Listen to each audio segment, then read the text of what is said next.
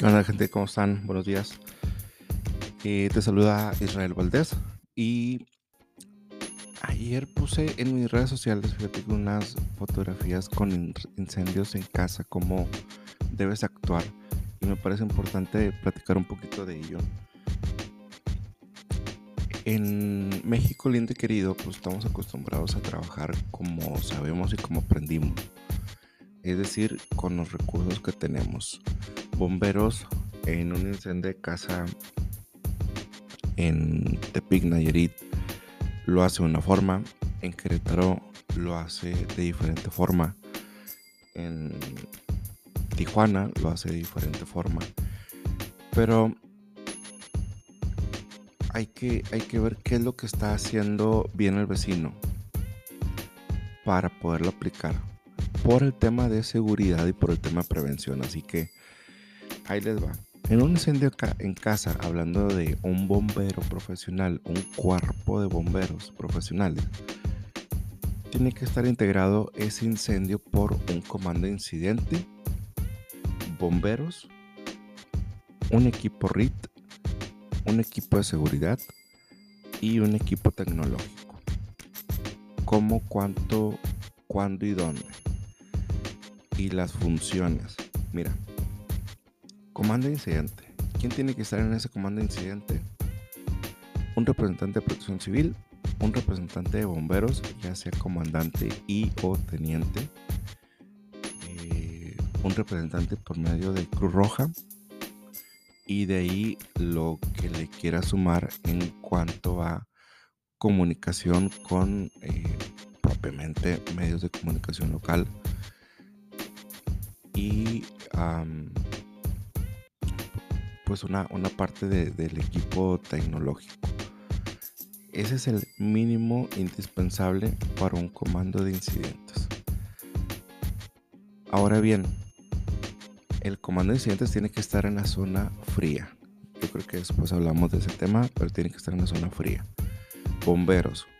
Tiene que existir 14 bomberos para que sea seguro combatir un incendio en una casa. ¿Por qué 14? Bueno, porque unos tienen que tener el tema de acceso, ya sea por escaleras en el exterior de la casa, ventilación, el tema de, los bomberos que van a atacar directamente el fuego y que van a ingresar a través de, las ah, pues, complejidades que tiene una casa esos bomberos no pueden estar toda la eternidad trabajando dentro de, la casa incendiada. Así que por eso se necesita un número mayor porque tienes que relevar a ese bombero que no se te canse, que su condición física, pulso, presión, respiración esté en buenas condiciones y porque el equipo de respiración que llevan pues no es eterno, pues tiene que salir y tienen que relevarlo los bomberos. Ah, entonces es una, cantidad de bomberos necesarias para trabajar de forma segura. Ahora, el equipo RIT, ¿qué es el equipo RIT? Eh, es un equipo especializado para rescatar bomberos dentro de los incendios.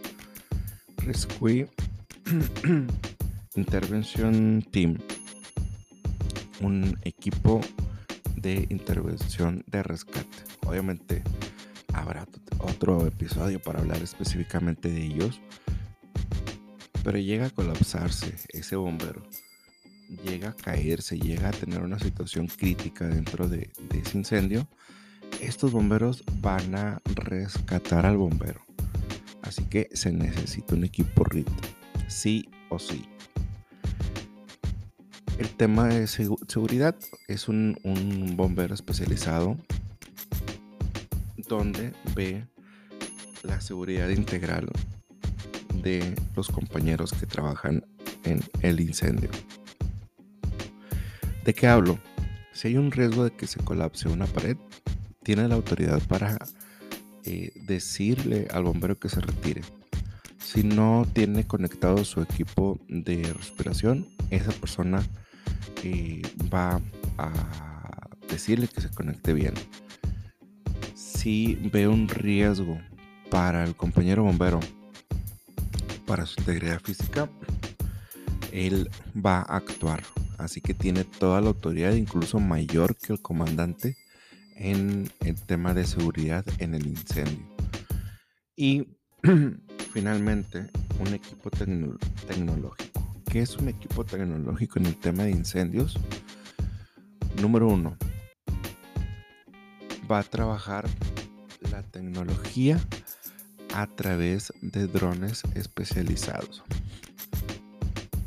Imagínate que en esta casa ponemos un dron con cámaras térmicas y le va a decir puntualmente al bombero dónde está el foco de calor para que eh, trabajen en esa zona.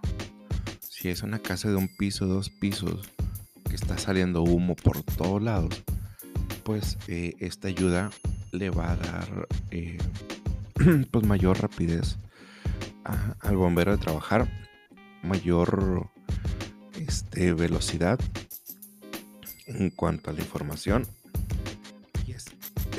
Perdón, y este equipo tecnológico va a poner la información al comando de incidentes y el comando de incidentes a el bombero. Así que el deber ser es ese. Algunos cuerpos de bomberos están muy lejos de este deber ser, algunos bomberos están muy cerca de este el deber ser. Sin embargo, si quieres saber los fundamentos y las normas de dónde saqué esta información, eh, comunícate conmigo en las redes sociales. Estoy como Israel Valdés Podcasts en LinkedIn, en Twitter. Y si quieres saber más, aprender más, capacitarte más en estos temas, así como eh, recursos eh, profesionales como el tema de los drones para tu corporación, eh, lo encuentras en www.safetyisap.com. Ahí puedes encontrar toda esta información y mucho más. Así que compártela a quien creas que le pueda servir esta información. Y pues bueno, estamos para servirles. Buen día, bendiciones.